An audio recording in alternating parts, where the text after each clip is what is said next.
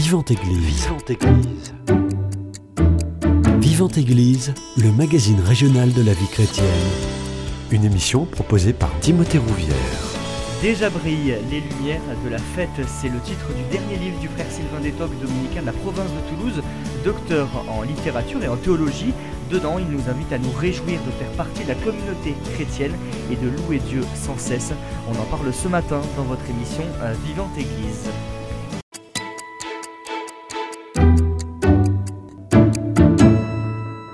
Pour en parler, j'ai le plaisir de le recevoir. Bonjour, bonjour, bonjour Timothée, merci de m'accueillir. Merci à vous d'avoir accepté mon invitation. Pour commencer, euh, ce livre, euh, il vient compléter déjà une belle série de livres que vous avez euh, déjà écrits. il s'inscrit à quel niveau dans votre réflexion? Alors, ben, vous l'avez remarqué parce que vous les avez sous les yeux. Euh, le volume précédent, en quelque sorte, c'est La gloire des bons à rien que j'avais écrit en 2022 quand j'étais le prédicateur du pèlerinage du Rosaire, pour encourager les pèlerins à ne pas se décourager, d'avoir l'impression d'être des nuls dans la vie chrétienne. Vous savez, ces gens pas compétents, pas qualifiés. On l'est tous en quelque manière, et puis le personnel de la Bible, le personnel de l'Église aussi, nous le montre assez souvent. Et après, je me suis dit, euh, bon, ça a été une très très belle aventure, La gloire des bons à rien et l'éditeur était très content aussi de cette aventure. Donc il m'a très gentiment poussé avec d'autres frères dominicains à donner une suite à cette gloire des bons à rien et cette suite ça a été celle que j'ai voulu offrir aux pèlerins du pèlerinage du rosaire de l'année 2023. Et donc l'idée c'est que bah, quand on découvre qu'on est tellement aimé de Dieu, même quand on a l'impression d'être nul, de ne pas être à la hauteur de cet amour, de ne pas euh, en valoir la peine, on, bah, on, se réveille forcément le cœur en fête, quoi. Hein. On découvre que notre vie a du sens et que cette vie qui est aimée de Dieu, qui est portée par Dieu, on peut pas la vivre avec des, des, des, des, mines d'enterrement tous les jours. C'est pas possible. Il faut laisser jaillir la, la joie de l'évangile. Comment justement, en tant que chrétien, on arrive à ressentir cette euh, joie d'être aimé par Dieu? Alors c'est pas très simple de répondre à cette question parce qu'il y a des personnes qui ont fait des expériences spirituelles. Hein. Euh, vous savez, dans les groupes de prière, euh, on parlait, on parle encore hein, de cette expérience de l'effusion de l'Esprit Saint.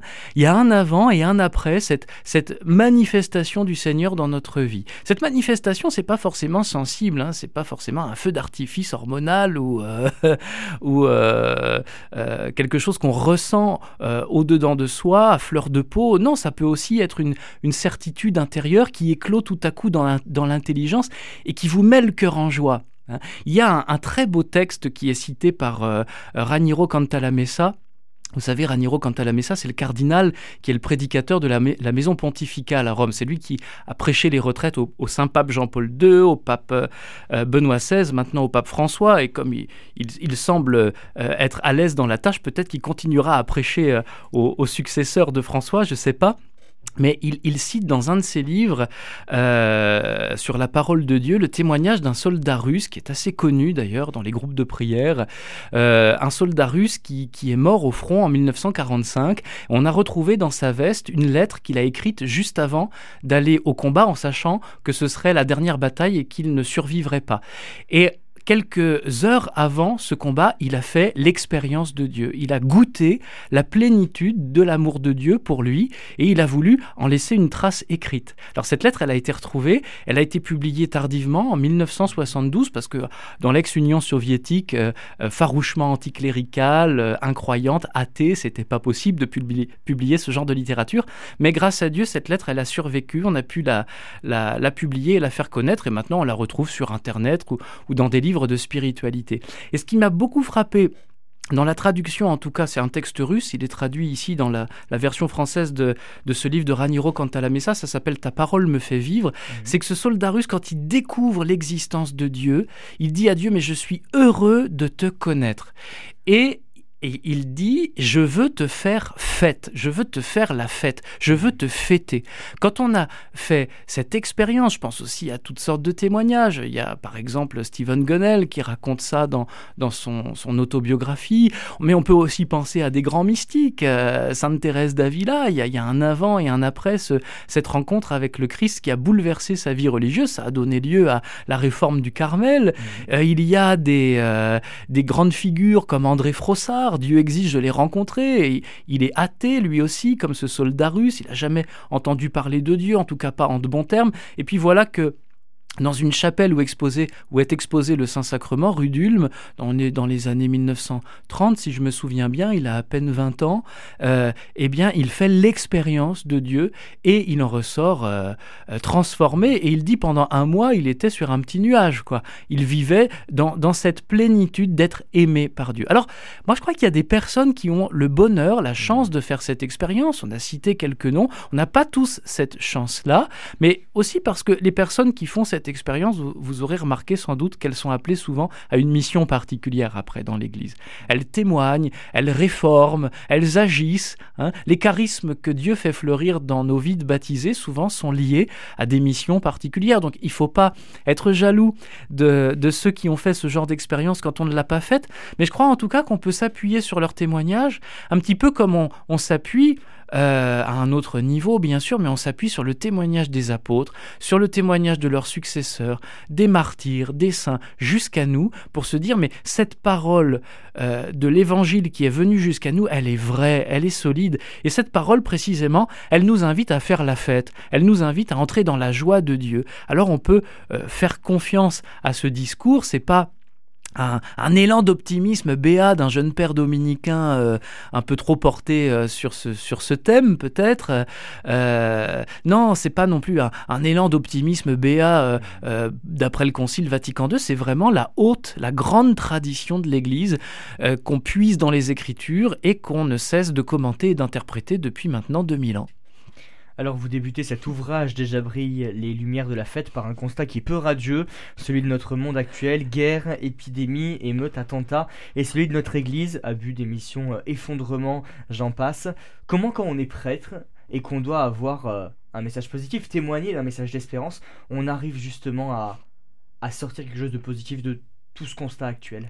Bah, Si on partait uniquement de, si moi je partais uniquement de mon propre fond et de ce que les médias me font découvrir tous les jours, euh, je pourrais pas, ce serait absolument indécent, on est bien d'accord, euh, avoir le cœur en fête et vouloir manifester par l'art de la fête, cette joie chrétienne de vivre. Hein. Mais il se trouve que moi je suis euh, baptisé, je suis un frère prêcheur dominicain, je suis prêtre, et en vertu de, de tout cela, je pars pas de mon propre fond, je pars de la parole de Dieu. Et la parole de Dieu, elle me réveille chaque matin. Hein, comme dit euh, le prophète Isaïe dans un très beau passage, hein, euh, chaque matin la parole me réveille, bah, il se trouve que concrètement, quand on est euh, religieux, le matin on, se réveille, plus ou moins de, de, bonheur et de bonne humeur, on descend à l'église et là on se laisse secouer par la parole de Dieu qui, qui nous invite à nous éveiller à la joie. C'est le chant des matines dans, dans, certains monastères ou le chant des laudes dans d'autres communautés comme la mienne. Or, je ne sais pas si vous avez remarqué, mais dans le bréviaire, puis aujourd'hui, il y a beaucoup de personnes qui se joignent à nous, les consacrés, les prêtres, les religieuses, religieux, etc., euh, grâce à leur livret de, prière, leur mensuel, euh, euh, leur, leur appli préféré. Ils rejoignent ce qu'on appelle la liturgie des heures, le chant des psaumes, etc. Eh bien, le matin, le premier office de la journée commence par un psaume, le psaume 94. On l'appelle le psaume invitatoire, parce que c'est une invitation à se réveiller et à faire la fête, figurez-vous. Hein. Le premier verset de ce psaume, c'est Venez, crions de joie pour le Seigneur. Euh, par nos hymnes de fête, acclamons-le. Hein, je vous résume la première strophe. Hein. Venez, crions de joie pour le Seigneur. C'est la première parole de Dieu que j'entends dans ma journée, en théorie, en principe. Hein. Euh, c'est quand même pas banal. Des cris de joie, des hymnes de fête, des acclamations. Ensuite, dans toute ma, ma journée, euh, au couvent ou ailleurs, en, en priant, là encore avec mon bréviaire ou avec mon appli préféré, je vais entendre ce discours mais très souvent, plusieurs fois par jour, les psaumes vont nous parler de la danse, de, de, vont nous parler, et toute l'écriture va nous parler du royaume de Dieu comme d'un buffet bien garni et bien arrosé. On va nous parler de cris de joie, de chants, de, de musique, d'instruments à cordes, la, la cithare, d'instruments avant, la trompette, etc.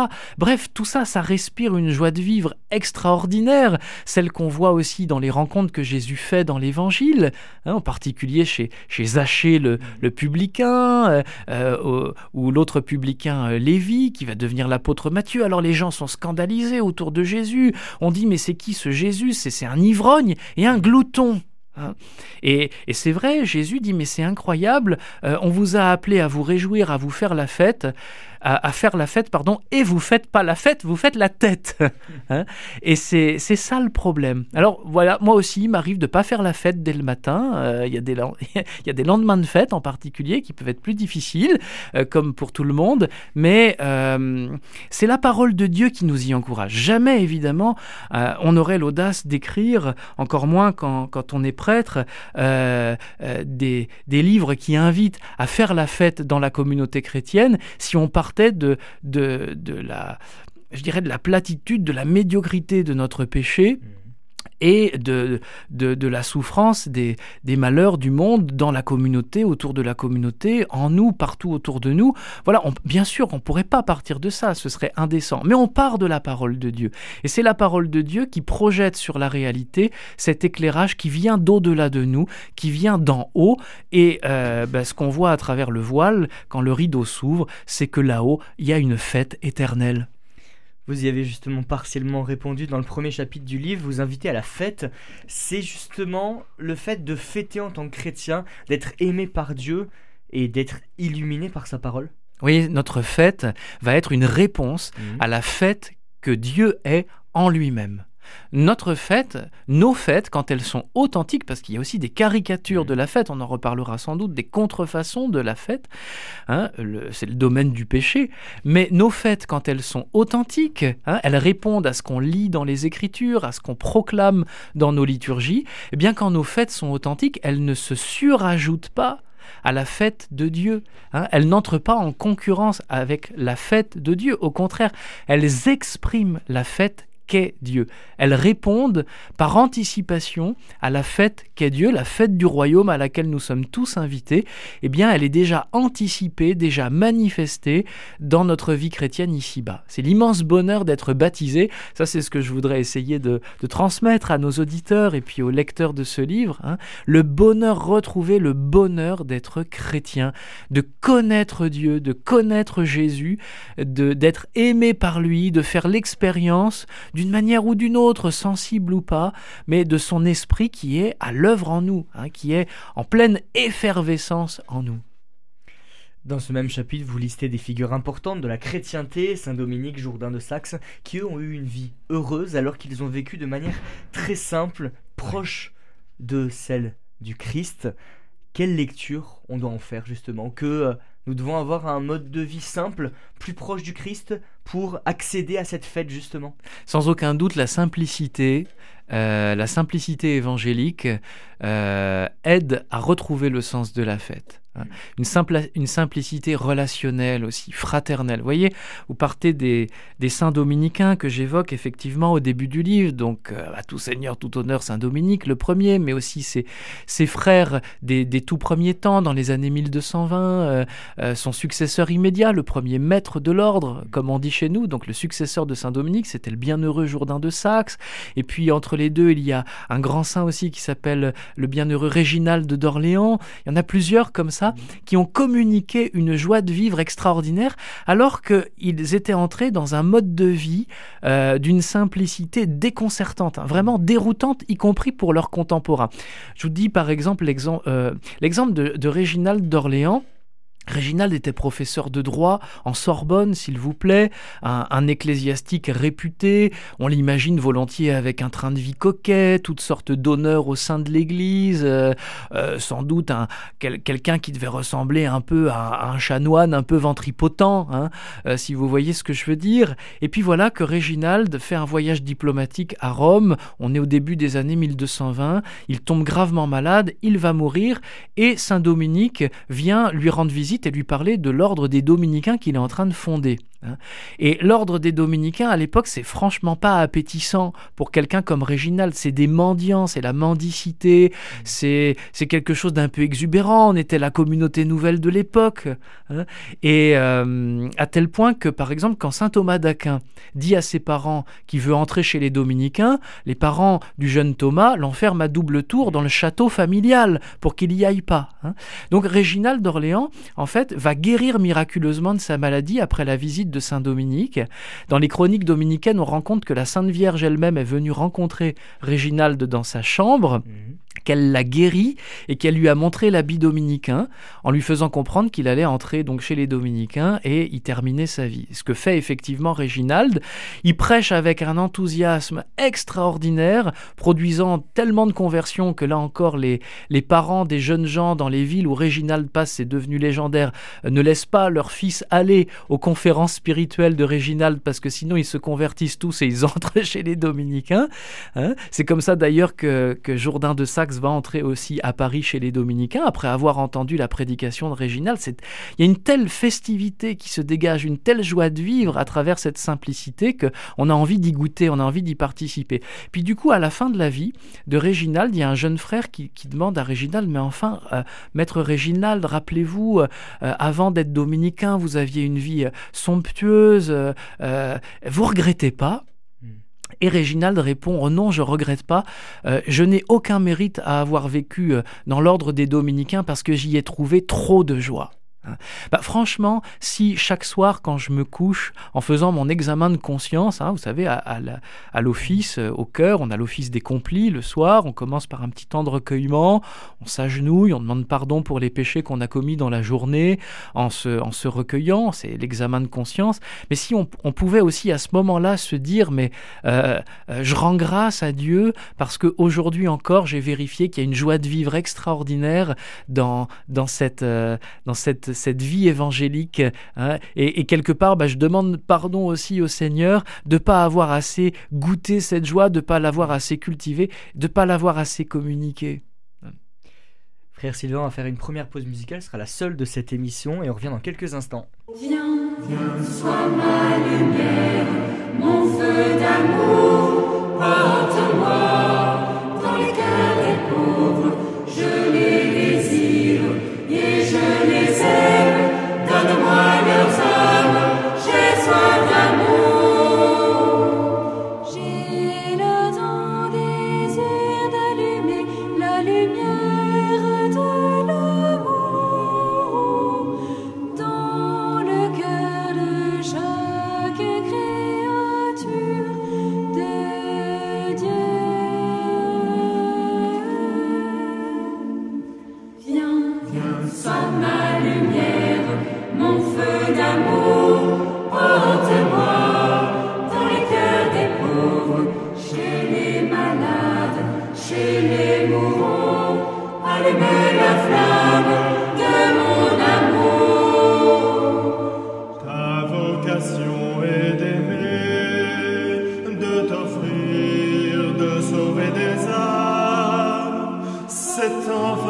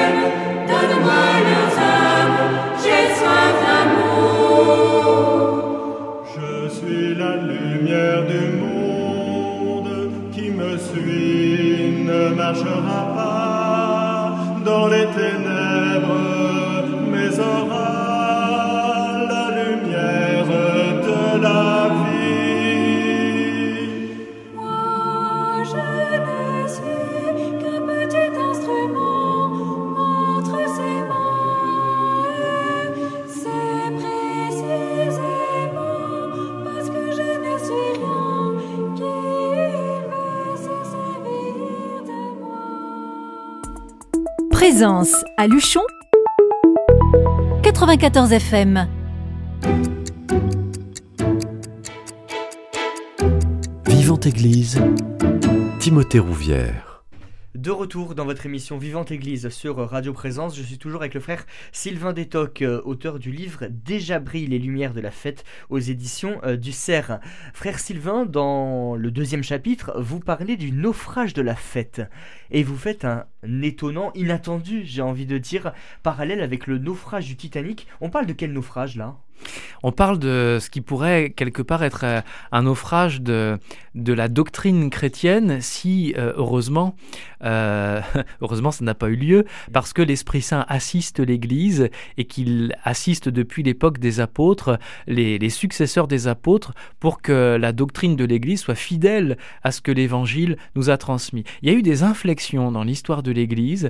Jacques Maritain que je cite aussi dans ce livre, hein, euh, à propos des funérailles chrétiennes, euh, des inflexions vers quelque chose de plus en plus morbide, de plus en plus mortifère, où on perd de vue l'espérance du royaume et on se laisse comme gagner, comme contaminé par les élans les plus sombres du cœur de l'homme, qui sont franchement pas des élans euh, pleins d'enthousiasme. Hein.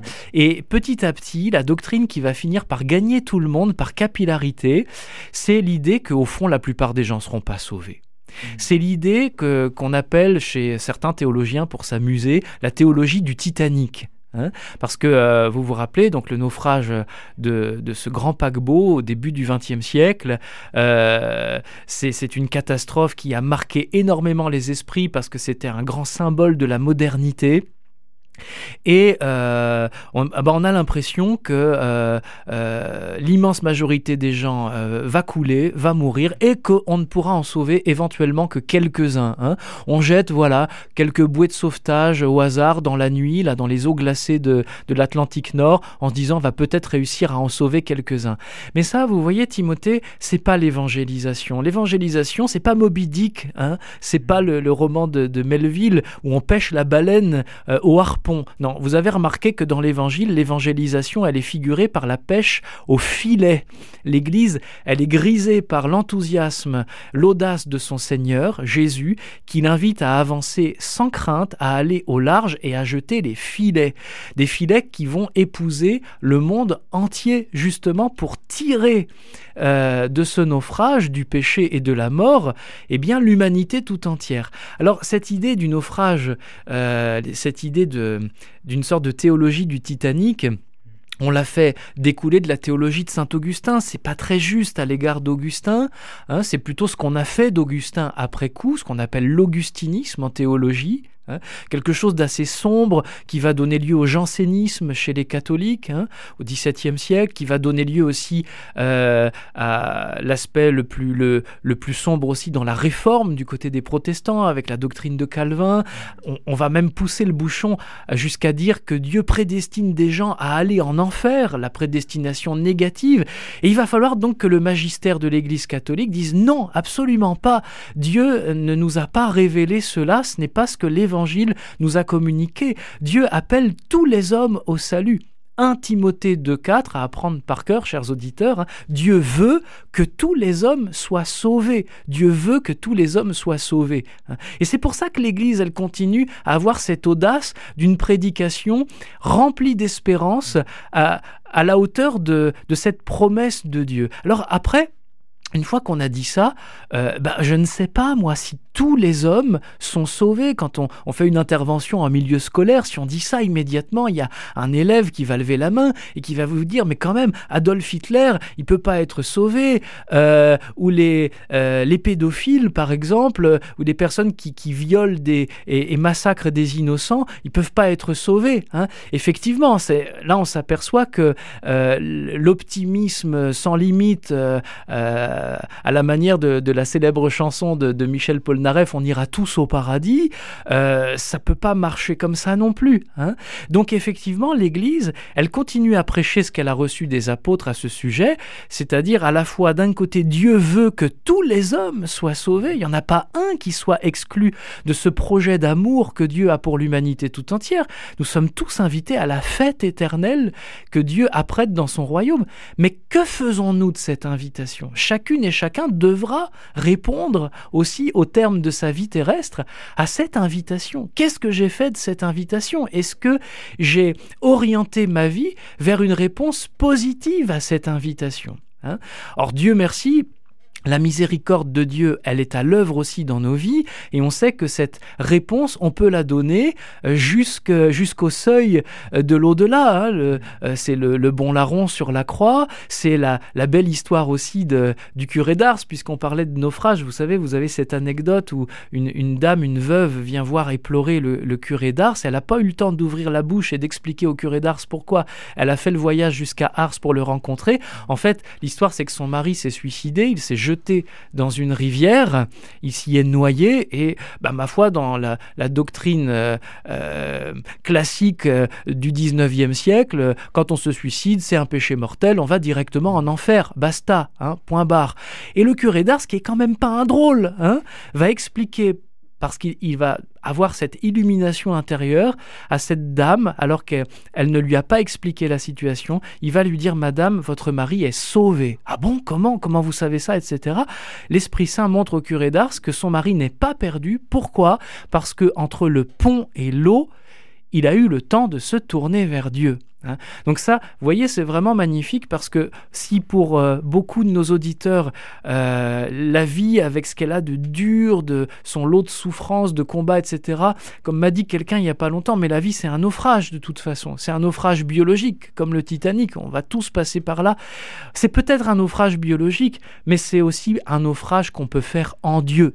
Mmh. Hein. Abîmez-vous en Dieu, plongez-vous faites naufrage en Dieu. Et ça, cette phrase-là, c'est pas moi qui l'invente non plus. Hein, ce sont les mystiques, en particulier les mystiques rénants. Hein, parmi eux, il y a des dominicains de la fin du Moyen Âge, Maître Eckhart, le bienheureux Henri Suzeau, etc. qui disent mais plongez-vous en Dieu, jetez-vous en Dieu et jetez toute votre vie avec, laissez-vous emporter dans cette, cet océan d'amour. Catherine de Sienne, une dominicaine, elle aussi, Sainte Catherine de Sienne, elle parle de Dieu comme d'un océan d'amour. Sainte Élisabeth de la Trinité, une carmélite, aussi, hein, la Trinité, c'est un océan d'amour dans lequel on, on se plonge et on n'en revient pas. Eh bien, oui, faisons naufrage, mais un naufrage baptismal. Hein, notre baptême, que notre baptême devienne vraiment un naufrage en Dieu, où on ne se récupère pas, mais où on se laisse euh, aller dans l'amour et la miséricorde de Dieu. Justement, vous avez anticipé ma prochaine question. Comment arriver à, s'abîmer en Dieu, à faire naufrage en lui? Ben, Je crois qu'il y a un moyen euh, concret mhm. et, très simple qui s'appelle le baptême. Malheureusement, euh, pour nous, euh, la plupart d'entre nous avons été baptisés tout petits, enfants. Nous ne nous souvenons plus de notre baptême et nous avons peut-être perdu de vue aussi que ce mot baptisma en grec, ça veut dire un plongeon, un bain. Hein.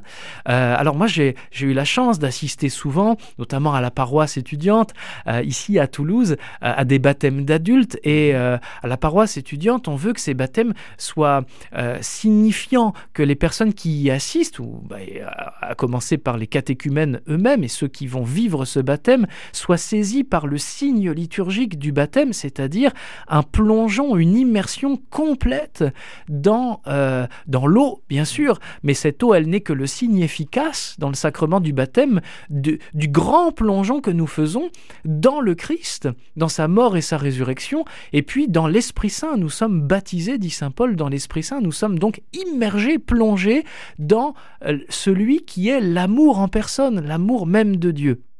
Alors toute notre vie baptismale après le baptême, mmh. ça consiste à exprimer ce bain, Hein, à exprimer ce plongeon. Alors je, m'amuse dans le livre, vous l'avez remarqué, parce que il se trouve que pour des raisons techniques, euh, mettre en place une cuve baptismale suffisamment grande pour euh, euh, allonger un adulte dans l'eau, c'est pas très simple. Hein. et le, le moyen qu'ont trouvé certaines paroisses pour essayer d'installer rapidement dans euh, le samedi saint, vous savez, le vendredi saint, on a les, les, cérémonies de la Passion. Mmh. Le samedi saint, il faut décorer rapidement. On n'a qu'une journée hein, pour décorer l'église en vue de la grande vigile pascale. Et dans la décoration, il faut aménager le baptistère. Donc quand on baptise avec un peu d'eau sur le front, c'est assez vite fait. Mais quand il faut aménager une piscine baptismale, c'est pas mm. simple. Alors, l'idée qu'on a trouvée, ce sont les, les piscines gonflables Mais le problème, c'est que l'eau, il faut la chauffer aussi, parce qu'être plongé dans une eau à 12 degrés euh, au cœur de la nuit, ça dure 2 ou 3 heures euh, au mois de fin mars, début avril. Voilà, euh, on va pas torturer non plus les, les catéchumènes, hein, c'est pas le but. Donc on voudrait, on, veut chauffer l'eau. Mais chauffer une telle quantité d'eau, c'est pas simple. Donc le moyen le plus commode qu'on ait trouvé pour l'instant, en attendant d'avoir mieux, ce sont, figurez-vous, les jacuzzis gonflables. Parce que euh, il y a un système pour chauffer l'eau qui est intégré, ça va assez vite et c'est commode. Alors que nos auditeurs se rassurent, on fait les choses bien, c'est joliment décoré, on met des tissus, on met des fleurs pour ne pas voir ce, ce boudin de caoutchouc assez horrible. Et puis bien sûr, évidemment, on met pas la fonction bulle, Timothée. Non, non, même si euh, quand on invoque l'Esprit Saint sur l'eau, euh, on se dit ça ferait son petit effet si à ce moment-là on activait les bulles, ça donnerait un petit peu l'idée de l'effervescence de l'Esprit Saint qui vient sanctifier cette eau. Alors blague à part, non, on fait pas ça, mais j'aime bien l'idée euh, que bah, finalement, pour beaucoup d'entre nous, la vie chrétienne, c'est un combat sempiternel. hein. On se bat tout le temps, on se bat contre le démon, on se bat contre le monde, on se bat contre soi-même et ses passions. On peut se calmer aussi à un moment donné et se dire, mais la vie chrétienne, c'est aussi être allongé en Dieu se reposer en Dieu. Les psaumes parlent de, de, ces croyants qui prient dans leur lit, qui se reposent en Dieu. Les psaumes, c'est pas moi qui l'invente. hein. Euh, être, se reposer en Dieu, comme dit saint Augustin aussi. Vous voyez que saint Augustin, il n'y a pas que du sombre et du pessimiste chez lui. Dans les confessions, cette phrase fameuse hein, euh, où, il dit qu'il veut se reposer en Dieu, hein, que le, repos en Dieu, c'est euh, le but de notre vie. hein. Euh, Aidez-moi à me souvenir de, cette phrase qu'on chante dans, dans la liturgie. Tu nous as fait pour toi, Seigneur, et notre cœur est sans repos, sans repos, tant qu'il ne demeure en toi, tant qu'il ne se repose en toi. La vie chrétienne, chers amis, c'est aussi un repos en Dieu, hein, et pourquoi pas euh, une décontraction, une détente en Dieu. C'est un petit peu ce que j'essaie de faire passer hein, dans, ces livres comme La gloire des bons à rien ou Déjà brillent les lumières de la fête.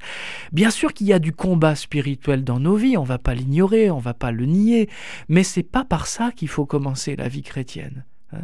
Il va y avoir du combat dans nos vies quand on va s'apercevoir que ce repos en Dieu, eh ben, on ne l'accueille pas si facilement et que le monde autour de nous n'en a pas forcément envie de ce repos en Dieu. Et là, on commence à, à être dans une situation où annoncer l'évangile, c'est aussi un peu batailler, batailler contre le monde et batailler contre soi. Mais c'est pas de là qu'il faut partir. Le troisième chapitre que vous nommez les singeries de la fête, vous narrez au lecteur l'année 1871, l'année des voyants. Qu'est-ce que Oui. c'est l'année des voyants? Oui, c'est un joli concours de circonstances euh, entre deux événements qui ont eu lieu en 1871. Donc, celui que connaissent peut-être euh, nos auditeurs, c'est l'apparition de la Vierge Marie à Pontmain en janvier 1871, où Marie le ciel s'est ouvert, c'est c'est une vision avec un, ce que j'appelle un tweet ou un SMS, un message très très court qui s'est inscrit sous les pieds de la Vierge Marie. Mais priez mes enfants, Dieu vous exaucera en peu de temps, mon fils se laisse C'est donc un message de miséricorde pour des gens qui étaient en grande souffrance parce que leurs- enfants, le- les grands du village étaient partis à la guerre contre les Prussiens, il n'y avait plus de nouvelles d'eux. hein. Et cette nuit-là, euh, la Sainte Vierge a fait prier tout un village de Mayenne, à Pontmain, et euh, comme par hasard, dans la nuit même, l'armée prussienne a reflué, elle était aux portes de Laval en Mayenne, elle n'est pas entrée dans Laval, elle est repartie euh, vers l'Est. hein. Et donc ça c'est le, le premier événement au cours duquel il y a eu quelque chose de très festif dans cette apparition, où, où Marie, a, a ri- elle riait, elle, elle agitait les mains en faisant ce, ce signe qui signifie qu'on applaudit dans la langue des signes, hein, puisque tout est muet dans l'apparition de. Pontmain. Donc c'est comme si Marie avait parlé en quelque sorte la langue des signes. hein. Elle agite les mains comme quand on fait euh, la comptine, euh, on chante la cantine ainsi font font font les petites marionnettes. hein. Les enfants disent que quand ils chantent un chant joyeux d'action de grâce, Marie agite les mains de cette manière. C'est comme si elle battait des mains en quelque sorte. hein. Et puis le deuxième événement, beaucoup plus sombre en quelque manière, euh, en 1871, au mois de mai 1871, dans les Ardennes, il y a un jeune homme qui est une sorte d'écorché vif, un cœur à vif, un poète, un adolescent de 16 ans, c'est le jeune Arthur Rimbaud, qui lui bataille précisément, vit une sorte de, combat psychique très, très grand, j'ose pas dire combat spirituel, mais il y a presque quelque chose de ça. Hein. Paul Claudel a appelé Rimbaud un mystique à l'état sauvage. Et en fait, Rimbaud, euh, euh, qui est lassé par l'actualité, qui est lassé par la, médiocrité aussi de, du monde dans lequel il vit, au point de vue politique, au point de vue culturel, au point de vue littéraire, voudrait inventer une poésie nouvelle. Et pour lui, cette invention, elle a quelque chose de prométhéen, c'est-à-dire que comme Prométhée dans la mythologie grecque, il va falloir aller se battre contre Dieu, contre les dieux, pour voler le feu sacré, pour dérober le feu sacré. Et l'idée, c'est que le, poète est un voyant. Hein, mais un voyant à, la force du poignet, c'est-à-dire que c'est lui qui doit aller voir au-delà du, au-delà des limites du sensible, de la matière, euh, des, limites des mots. Il doit se projeter au-delà de tout ça pour rapporter de cet au-delà une vision. Mmh. Hein. Or, bah, le moyen que, que Rimbaud exprime, par exemple, dans les lettres dites du voyant, il y a deux lettres du voyant en 1871, on les appelle comme ça euh, dans les études littéraires. Le moyen, bah, c'est, c'est, un, c'est, la fête mais pas la fête au, bon sens du mm. terme. Hein. C'est les contrefaçons, les caricatures de la fête. On sait que chez ces poètes, qu'on appellera un petit peu plus tard les poètes maudits, Hein, euh, Rimbaud, Verlaine, etc. Euh, vers la fin du 19e siècle, on va développer de plus en plus l'usage de l'alcool, de la drogue, de l'opium en particulier, euh, d'autres drogues dures pour se procurer des hallucinations qui permettraient précisément ce travail de voyance. Hein. Alors chez, Rimbaud, c'est pas non plus uniquement l'art de se fracasser la tête, comme diraient les jeunes. Hein, c'est quand même l'idée de construire une poésie qui est pleine d'illumination. Il y a un recueil de Rimbaud qui s'appelle Les Illuminations. Donc derrière, il y a quelque chose aussi de très très beau. Il ne faut pas ramener Rimbaud à cette caricature de, de fêtard euh, euh, décousu. Hein. Mais moi, ce qui m'a beaucoup frappé, c'est le contraste en, 1871 entre des petits-enfants qui reçoivent gratuitement de la Vierge Marie, donc du ciel, hein, qui sont voyants de la fête du ciel, ça leur est donné, ça leur est offert, et puis de l'autre côté, un jeune homme à peine plus âgé, 4 ans de plus, hein, le petit Rimbaud a 4 ans de plus que l'aîné des voyants à Pontmain, euh, Joseph Barbedette, et qui lui veut se battre hein, pour, euh, pour conquérir à la force du poignet, en quelque sorte, cette vision du ciel. Ben là, il y a quelque chose d'extraordinaire pour nous dans la vie chrétienne. Oui, Dieu est une fête, le royaume de Dieu est une fête, Dieu est en fête éternellement, et il nous invite à y participer. Mais c'est un don, c'est un cadeau qui nous est fait. Et quand nous entrons dans cette fête, c'est quelque chose qui est de l'ordre de la grâce, c'est gratis. Hein c'est pas quelque chose que nous nous procurons à nous-mêmes à, à grands coups d'euphorisant. Hein. Donc euh, c'est bien de boire du champagne, c'est bien de, de, bien manger, de danser, de rire, de s'amuser, de jouer, de faire de la musique, etc. À condition que cela exprime à travers nos corps, nos sens, la fête à laquelle Dieu nous fait déjà participer, hein, et pas que ce et, que ce soit pas, pardon, euh, une sorte de, dérivatif de, euh, de manière ben, de, de, de se procurer à soi-même la fête qu'il n'y a pas dans nos cœurs parce que nos cœurs ne sont pas vraiment accordés à la fête de Dieu. Frère Sylvain, en, une minute, vous terminez ce livre avec une espérance, vous parlez de la fête retrouvée. Euh, en tant que chrétien, il faut célébrer tous les jours. La fête retrouvée, c'est celle que, Dieu nous donne à goûter à mm. travers sa création. On y est très sensible aujourd'hui depuis l'encyclique Laudato Si, mm. tant mieux. Hein. Euh, la création euh, exprime la fête que nous fait le Créateur. Hein. Alors si, c'est, si la création ici-bas exprime déjà cela, qu'est-ce que ça va être dans le monde à venir hein? Et cette fête qui, qui parcourt toute la Bible, l'histoire du salut, avec, euh, avec des, des Moïse, des Myriam, des Judith, tous ces, tous ces, euh, toutes ces figures de l'Ancien Testament qui tout à coup ont le cœur en fête parce que Dieu agit pour les sauver. Hein. La fête aussi des apôtres au lendemain de, de la résurrection, la fête par excellence qui est l'effusion de l'Esprit Saint à la Pentecôte. Ils sont tellement heureux, tellement dans la joie qu'on a l'impression qu'ils sont ivres, dit le texte des actes des apôtres. Et eh bien, cette fête, elle est continuée dans la vie de l'Église. Elle est continuée à travers ce que nous vivons tous les jours dans nos paroisses, nos mmh. communautés. Il faut que nos liturgies sans aucun doute, il faut qu'elle l'exprime plus, il faut qu'elle l'exprime mieux, et ça ne, ça ne déshonore pas Dieu, Dieu n'est pas fâché que nos liturgies soient festives, au contraire, à condition bien sûr que cette festivité, là encore, soit là pour refléter la festivité de Dieu. En un mot, Dieu est une fête éternelle. Dieu ne nous a pas attendus pour être heureux, comme dit la chanson. Qu'est-ce qu'on attend pour être heureux ben, Dieu, il ne nous a pas attendus parce qu'il est fait en lui-même. C'est le mystère de sa vie divine, communion de, de connaissance et d'amour, la Sainte Trinité. Eh bien, cette fête éternelle, elle déborde dans la création, elle déborde dans l'histoire de notre salut, et elle va nous accueillir au terme de notre vie terrestre. Alors n'attendons pas d'avoir un pied dans l'au-delà pour y goûter à cette fête, puisque l'Évangile nous invite à en vivre dès maintenant. Et on terminera là-dessus. Merci beaucoup, frère Sylvain Détoc. Merci, Timothée. Si vous souhaitez réécouter cette émission, elle est d'ores et déjà disponible sur notre site internet www.radioprésence.com. Passez une très belle journée à l'écoute de notre antenne. Cette émission est disponible sur CD. Commandez-la en téléphonant au 05 62 48 63 00.